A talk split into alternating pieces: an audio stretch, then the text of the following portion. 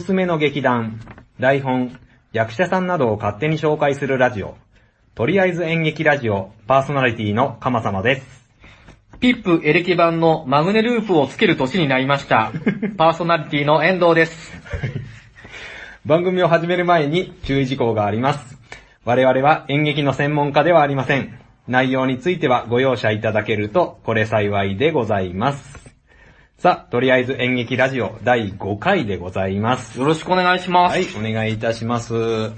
えっ、と、私ですね、あの、高校の時に、うん。一個下の、あの、演劇部のことね、付き合ってたじゃないですか。はい、はい、はい。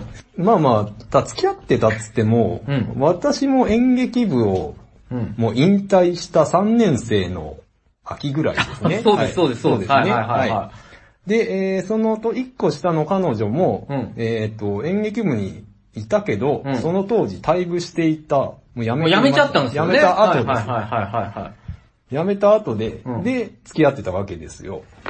うん。にもかかわらず、んえっ、と、その当時の私の代の部長が怒っていたと。あー、さっきは、はい、ええ、ええ、ええ、ええ。あの、全然知らなかったんですけど。わどうも、あの、部長、あの、ジザ部長が怒っていたと。いやね、それは怒りますよ。怒る？怒りますよ。あの、だから、なんですか、文化祭が終わった後、3年生はみんな引退するじゃないですか。そうですね。うんなんだけど、あの、部長のね、そのジザ先輩だけ残ってたんですよね。あの、まあ、就職組は残ってもいいみたいな。はいはいはい残ってたねで、他の先輩はみんな卒業して、はい。で、みんな練習してるわけですよ。うん高校演劇ですからね、高校の敷地内でみんな発声練習やってるじゃないですか。そうですね。頑張ってるわけです頑張よ。ってますよ。ところがですよ、はい。僕らが発声練習頑張ってる、その目の前をはい、自転車に二人乗りした川様先輩と、劇、演劇部を辞めた女の子が、キャッキャはしゃいで楽しそうに帰っていくわけですよ。こっちはみんなね、ストイックに練習をしてるのに、辞めた人が卒業生と一緒に楽しく帰ってると何事だと。そりゃね、辞めた方が楽しそうじゃないかと。いうことになるじゃないですか。ああ、そうですほら怒りますよ。怒る放課後真面目にやってるのにさ。いやいやいやいや。だって、演劇部と関係なくなった方が楽しそうだっていうね。なんか一言かければいいのにさ、こっちはかけにくいわけで辞めてった部員と、はい。こじれて辞めてった。なんか、なんか結構楽しそうに、ね、はい。発声練習してる前を、チャリで二人乗りして通っていくなるほどなるほど姿に、僕らは何を思えばいいんだろうっていう。そのね、その感情は魚でられたんじゃないかなと思いますよ。あなるほどな、ええそういうことですか。そういうね、その気持ちの機微っていうものを感じられないのが、やっぱり、何やってんの？かまちゃんはって言って。はいはいはい。怒ってたんじゃないかなと、僕はその気持ち超よくわかります。あ、そういうことですか。そういうことで怒ってたんじゃないかなとね。あまあ確かにね、ええあの、私もその当時付き合ってたので、あの、非常に浮かれてました、浮かれてたなあの顔は浮かれてたな うん。正直、あの、練習してる皆さんが、あの、目に入ってなかった。目に入ってなかった。そうそうなんですよ。一言もね、一律もくくれずにこう、通り過ぎていくわけでね楽しそうはいもに。ねえ、目に入ってなかったですね。何一年反省してるんですいやいやいやいや、本当に。まあそうした、だからもうな、誰も何も言われなかったから、その当言わ時。ないっすよ、言えないっすよ。ですね。あの、やっぱこう言われてみるとね、うんあの、大変無神経でね。申し訳ありませんでした。とんでもない、とんでもない。えーもう20年越しに謝りますけど。ね申し訳ありませんいでした。やいやいや、もう20年目の真実でしたね。そうですね。えー全然気づかなかったですね。いや、そうでもな、懐かしいですね。懐かしいですね。ええーさあ、聞いている現役高校生の皆さん。あのー男女間のごたごたには注意いたしましょうね、本当に。ね。そうですね。そうですね卒業してからでさえこうなってしまうんで、あのー現役の時は特に気をつけましょう。ね。いやいやね、そうですね。ねあ青春ですね。そうですねいいですもうね。えーはい。そんなところで、はいえーよろしいですかね。はい。えーっと、じゃあ本日、えー紹介する方なんですけれども、えー、ケラリーノ・サンドロビッチさんを、えー紹介したいと思います。はいえっと、遠藤さん、当然まあ、ケラさんご存知だとは思いますが、はいえっと、どんな印象をお持ちですかね、ケラさん。えー、変な名前だなと思ってますあね。まあまあ、そうですね。うんああの、一応、初めて聞く方に言うときますけど、えーはい日本人です。はえーえー日本人で、えーっと、男性です。い。うんうんうんうん。で、一応本名は小林和美さんという、小林和美さんって言うんです小か林和美さんというそうですね。へー。あ、1、2、3、数、関数字の1と3で和美さん。小林和美さん。が本名です。それは初めて知りましたね。ケラリーノ・サンドロビッチ。ケラって言ったりしそうですね、ケラさんと皆さんからは呼ばれてますけれども。いつもね、変な帽子かぶってる。変な帽子っていう。うん。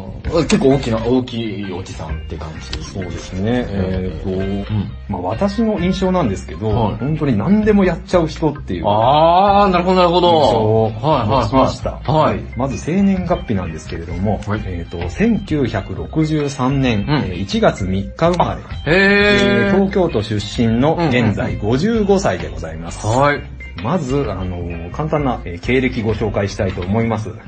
えっ、とですね、まず、あの、彼が、あの、世に出るのがですね、うんあの、演劇ではなく、うんあの、音楽なんですよね。うん。でですね、えー1982年の、うんえー19歳の時に、うんえっ、と、バンドの有頂天というバンドを、え結成いたします。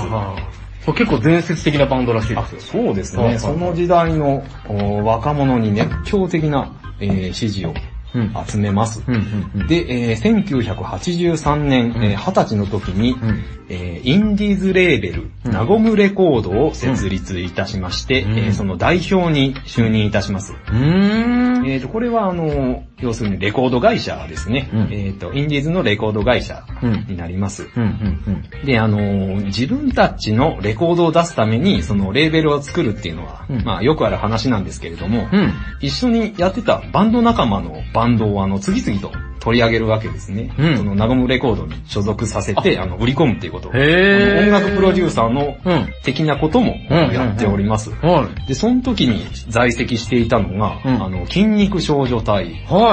ですとか、あの、大月健二さんのですね。あー、あの、目にこう、稲妻が走っている。あそうですねはいはいはいはいはいそれから、あの、な若い人は知らないですけど、タマ。ええ、さよなら人類。懐かしいですね。懐かしいね。今日人類が初めてはい木星に行ったよっていう。そうそうそう、それです。あー、ピテカントロボスになる日も近づいたんだ。あの、そうですね。ちびまる子ちゃんのはい。歌も歌ってましたかね？あ、はい、歌って朝もましたねはよからと、おかんがまってやつ。そうですね。牛乳屋さんに、はいはいはいはいはいはい。たまもじゃあその、ナゴムレコードそうですね。のえー出と身。出身です。あはいー。えー、それからですね、当時は名前違ったんですが、あの、電気グループ、おーえー、石野卓球さんと、はいはいはいピエール滝さんです、ね。ピエールだ、はいはいはいはいはいはこちらもナゴムレコードに。へー、なんだ、所属していたというテクノって言うんですか？あ、そうですね。はいはいはいはいはい。テクノミュージックうんの走りですね。へー、じゃあ、当時じゃかなりイケイケなところが全部もうもう、関係してるとですね。えーっ。と、そうですね、筋肉少女隊はパンクです。はいはいはいはい。タマは、んどんなジャンルに入れていいんだかよくわかんないですけど。なんかあれですよね、あの、オッケーひっくり返して叩いてるドラムがいて、はいあの、おにぎりを食べそうな、そうですね。ついたーって言ってる人がいるんですよね。そうですねはいはいはい、覚えてもうますよ。個性的なバンドを。次々とえー取り上げます。えー、元気グループ知らんすけど、ピエール滝とかすごい今出てそうですね。ますよね。今、役者さんとして結構、ピエールさん出てる、ああ、そう、役。者、こわもての役者。そうですね。でも、それこそラジオも面白いし。ああれ、ポンキッキーズとかあ。ね。はいはいはい、やってましたね。はいはいはいはいはで、えー当の有頂天はと言いますと、うんうんうんあのー、ちょっとまたあの、私お得意の YouTube ではい聞いたんですけど、はいはいはいあの、やっぱりあの、当時の最先端の、んあの、ののテクノミュージックと、んうんえっ、と、パンクですね、うんそれをなんかうまいこと混ぜたような、い。そんな感じの音楽ですね、有頂天。ははい。そして、そしてですね、うんえー1985年のうん22歳の時に、い。うん。えー劇団健康という劇団を旗揚げいたします。劇団健康。はい。えーもちろん、あの、ケラさんが主催、はいはえー演出を手掛けております。で、えー14作品ほど、うん。えー公演を行いまして、えー1992年に、えー一旦解散をしております。へー。したんですが、うん。その翌年、うん。1993年、えー30歳の時に、えー新しい劇団、うん。ナイロン 100°C あをー。旗揚げいたします。これ今でも聞きますね。そうですね。ナイロン100度 C えはいはいはい。と、メンバーはですね、ほぼあの、劇団健康のメンバーを引き継ぎまして、えっ、と、年に1回か2回ぐらい公演を行っておりましてえっ、とこ、この劇団は現在でも活動しております。と、それからですね、えー2003年ですね、うん。えー40歳の時に、うんえー映画監督に、映画もやるんですね映画もやるんですよ。ええはい。えー1980という、うん。えー映画で映画監督デビューいたします。んさらにさらに、うんえー2006年、うんえー43歳の時にですね、うん。連続テレビドラマ、うん時効警察、はいはいはいえーはいはこちらの、えー脚本監督を手掛けておりまい。す。えー、あの、小田切城の？そうです、そうです。えー小田切丈さん、麻生久美子さん。あこれ、えっと、ヒットして、あ。うん。その翌年になんか帰ってきた時効警察なんですけどああ、続編も出た。そうですね、続編。も出た、出まして、うんうんうんこれ非常にヒットいたしました。へでー。あ、自己決算のそうなんですね。あそうですね、ケラさん。じゃあ映画もやり、テレビもやり、そうですね。本当に。音楽に舞台に。そうですへね。ー。で、うん。これがあの、主な活動で、うん。本当細かい活動がまだまだあるんですよ。それを結構バーっと言ってきますんで。はい。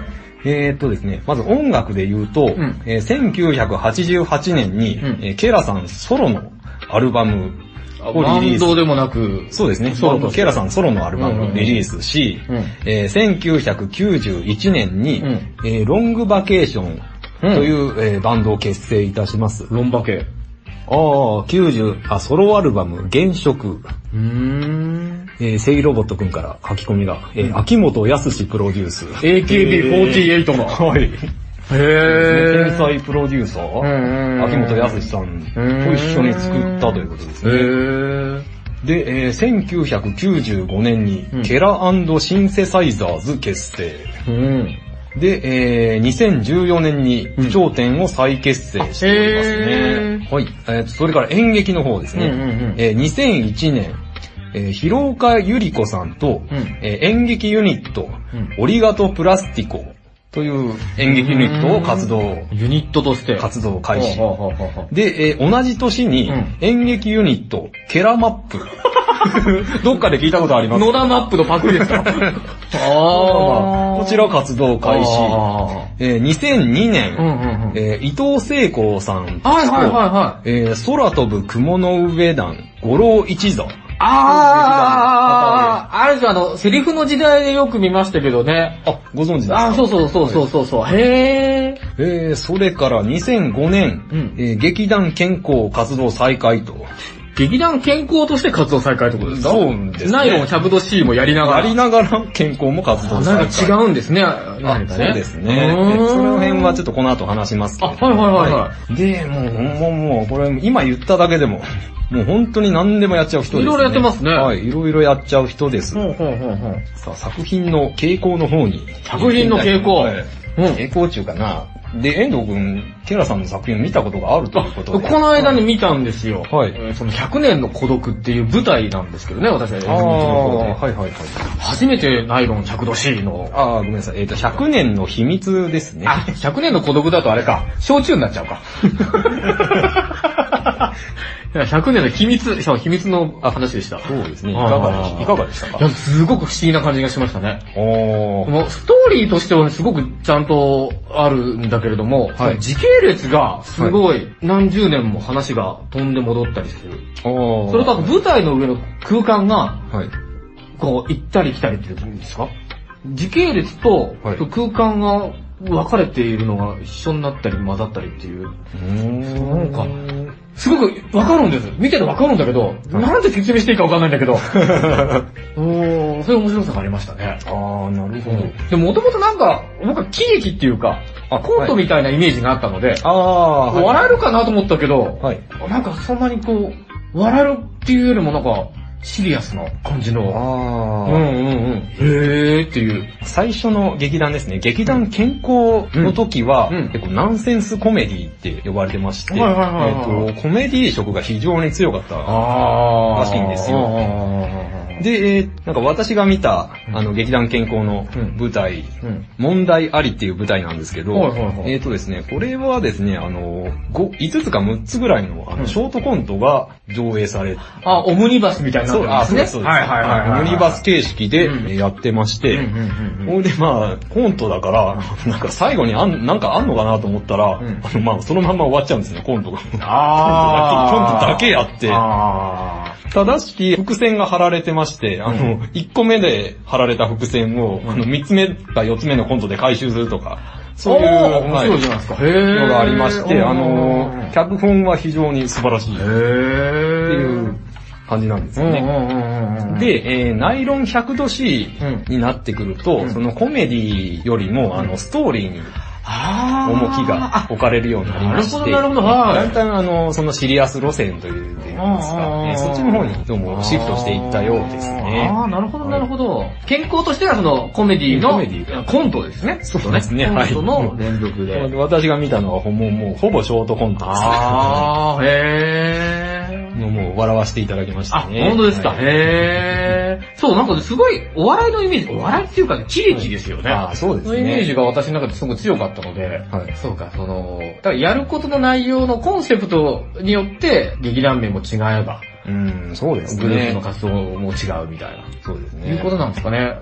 ケラリード・サンドロビッチっていう、なんか僕一つの、それこそね、劇団みたいなイメージもあるような多彩さがあるんですけど、そうですそういねう。ことによって名前も変えてるんですかね。そうですね。結構、演劇と音楽を混ぜてるんですよね。うーんえっ、と、だからその舞台上に、うんあの生バンド。をであの演奏させたりですとか、あの逆にそのバンドの人、うん。とその大月健二さんですとか、なんださ後で紹介しますけど、美之助さんですとか、そういう人はあの、その舞台に上げちゃったりとか、ミュージシャンもね、舞台に上げちゃったりとか。美之助さんってミュージシャンなんですか？あ、あ、はい、美之助さん、美之助さんですね、あの、うん。この劇団健康からの、うん。あの、ケラさんのうんうんうん。古古い友達なんですけれども、その、宇頂天と、うん。あと、筋肉少女隊のドラマ、ドラマを、えー務められてた方ですね。へーで、あの、その、ケラさんの舞台に上がってたのが影響してか、まあまあ、あの、役者としても、そう役者のイメージが強いですね。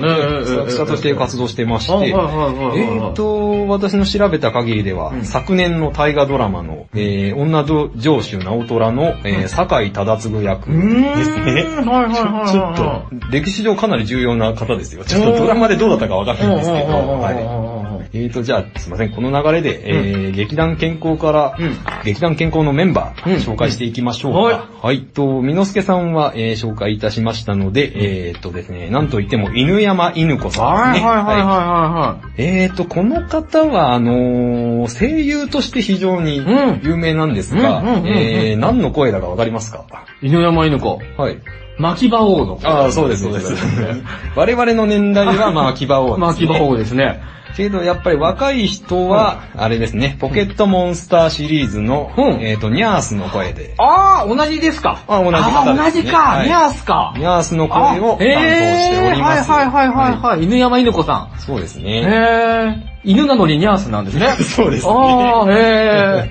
うんうんうんうんうん。えー、それからですね、えっ、と、田口智郎さんという方ですね。へえ。えーっとですね、この方が、うんえーあの、バチカブリというバンドの、えーボーカリストになりまして、このバチカブリも、あの、なか、ナゴムレコードに、えー所属しておりました。ああ、へえ。で、えーっと、俳優、ナレーターとしても、うん。えーっと、活動しておりまして、えっと NHK の、うんあの、プロジェクト X という番あ組の、そのイメージ強いです、田口こ智ちらの、はいはいはい。こちらの、ナレーターを、あ、へえ。務められておりますうんうんうん。ね。で、そのみの、あと、みのすけさんを加えて、うんうんうんえーっと、この3人が、えーっと、主なメンバあ、ーになりますね。ああ、そうですね。もう他にも結構ね、それこそ大河ドラマ出てる女優さんとかいるし、大倉なんか、え、あ、あ、あ、大倉浩二さん。あはいはいはいはいはいあそうですね。この方は、うんうんえっと、一応ナイロン 100°C からかな。あ、それ健康には属してないって健いうそうですか。ね。確か、確かナイロン 100°C。あ、そうなんですね、そうなんですね。あ、そうですか。え、遠藤調べでは違いますか？いやいや、この間見た時にいたのでね。あ、そうですか。うんまあ一緒にやってるのかなっていうぐらいのイメージですけれども。おっと、ちょっと、セイロボットくんかうんら。えーと、あ、大倉浩二さんいますね。うん。えーと、看板役者だと思ってた。あ、そうです。うん。ああ、失礼いたしました。大倉浩二さん、これが劇団健康の在籍メンバー？あ、これ、あ、これはナイロン 100°C の在籍メンバーですね。あ、すごい関わり方が、ね、それこそ劇団だったり音楽だったりするから、うん、そうですね。ただね、交友録っていう意味だとすごい広いうん、そうですね。あ、星野源。おはい、星野源さん。今をときめく星野源。はい。星野源が、い確かね、ナイロン 100°C の文芸部かなんかを作った時に募集して、応募したらしいんですよ。へちょっ、と一緒にやったんだけど、はい。もともと、で、星野源は大人計画に所属する、してたのかな、もう当時。はい。星野源が大人計画っていうイメージもないんですが、そうですね。、今ね、ミュージシャンとして出てるじゃないですか。そうですね、ミュージシャン、役者。まあ役者もやるか、逃げ恥。そうですね。ああ。だから、どっちかというと演劇と音楽って結構な、両方やってる人多いんですね。そうですね。なんでしょう、自分、自分を表現するっていう。そういう意味では一緒ですね非常に通じるところがありますので、演劇上手な人は音楽も上手だと思いますよ。ああ、なるほどね。そういう意味だと、結構、なんですか、それこそ、部活のイメージがあるから、はい演劇部は演劇部にいあて、あ、はい。ね、軽音部は軽音部にいて、新生部は新生部にいてっていう、ちょっとなんかあるけど、はいなんか、みんなやりたいことがね、結構一緒だったりするから、ああ、そうですね。いろんな部に入ってるやついていましたもんね。ああ、そうですね、掛け持ち。掛け持ち、掛け持ち、掛け持ち、まあ、本当に、だから、なんですか、才能があるやつは掛け持ちしてますよね。うん、そうですね。俺はこれがやりたいんだっていうことが、やっぱり、もう広がってるから、表現活動として。そうですね。いや、でもやったらいいですよね。うん、そうですね。やっぱり、うん、今の時代は演劇一筋、音楽一筋っていうのはもう流行らない。流行らないなまあ、かっこいいんですよ。私には歌しかないからみたいな。うん、まあかっこいいですけどうね。んただ、それだとなかなか自分の可能性が広がらないかな。可能性が広がらないかこれからの時代は、とは思います。時代は。はやっぱこうやっていろんな人と繋がっていくってのは楽しいですよね。そうですね。はい。うん。ケラリノ・サンドロビッチとして多分そんなにメディアには出てないんじゃないかな。うん、そうですね。ただうん、その芸能関係者、ん音楽関係者、演劇関係者、うんで、彼を知らない人は、まあ、いないでしょうああ、ね。なるほどね、なるほどね。なんかすごいプロデューサーっていうような、も肩書きないなんかイメージありますよね。うそうですね。うんうんうんうんでもいろんな人とつながりがあるのは、やっぱこれだけやってきたからっていう。なるほど。で、映画もできて、うんそうですねドラマもできて、はいへーすごいいいですね、多彩ですね。うん、そうですへね。ーちょっと憧れますね、この方なは。るほど、そういう活躍の仕方もあるんですね。はいはい。はいはいはさあ、そんなケラさんなんですが、いはい。最新作、うん。えーご紹介したいと思います。はい。えー今年、2018年がですね、うんえー一応ナイロン 100°C の、えー25周年ということで、うんえっと春と夏に、うんえ1本ずつ、えー公演を行っております。そうですね、まずですね、うんあ、先ほどあの、遠藤くんが見たという100年の秘密ですね。えーと、こちらがもう残念ながら公演が終わってしまったんですが、うんえっと4月の7日から、あのーその遠藤くんが見た、うんえー5月の13日まで、うん。うん。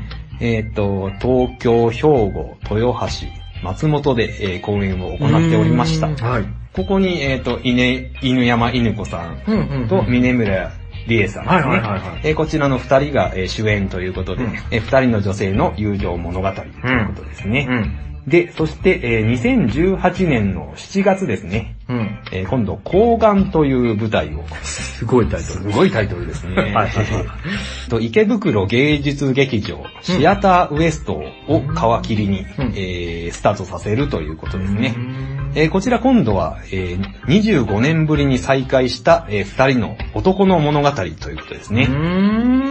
ん。はい、ご興味ある方は、うんね、あの、ぜひえー調べていただいて、うんあと、ケラさんのツイッターをフォローすれば、うんあの、いろいろ、あの、つぶやきが、この間、あの、この抗がんのうんだ、チラシができた。あ書き込みありましたんで。ー。なるほど、なるほど。ぜひフォローしてみてください。はい。さあ、えー、本日はこんなところで。はい。はい。では、えー、告知いきましょ。はいうとりあえず演劇ラジオでは、皆様からのご意見ご感想、紹介してほしい劇団など、えーお便り募集しております。えー、ポッドキャストの番組ページ内の評価とレビューのページから、また、ツイッターや、ツイッターのダイレクトメールでもお便り募集しております。ツイッターはアルファベット小文字で、えー、アットマーク、engeki, radio, アットマーク、engeki, radio, 演劇ラジオと検索してください。お便りお待ちしております。また、ただいま YouTube での配信を準備しております。えー詳細決まりましたら Twitter 等でお知らせいたします。そちらの方もお楽しみに、えーお待ちください。はい、それではまた次回お会いいたしましょう。さようなら。さようなら。